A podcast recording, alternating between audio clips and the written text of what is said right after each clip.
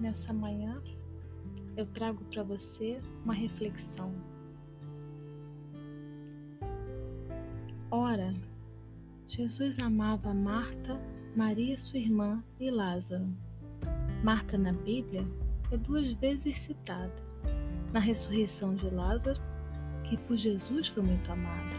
Em Lucas, Marta e Maria, que fala das irmãzinhas. No texto de Marta e Maria, Marta estava na cozinha, talvez preparando um almoço, lanche para a visita. Se um mestre fosse à sua casa, o que você faria? Ficaria como Maria só ouvir ou a Marta a servir? Marta Marta ouviu e aprendeu de Jesus a palavra. Lázaro estava morto, soube da vinda de Jesus, foi ao seu encontro. Exclamou: Se tivesses aqui, meu irmão, não teria morrido.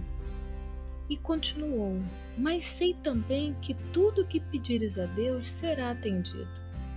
Então é preciso escutar com atenção, abrir o coração, pois Jesus é a solução, ressurreição das nossas vidas e a salvação. Esse é um texto de Tadeu Alves.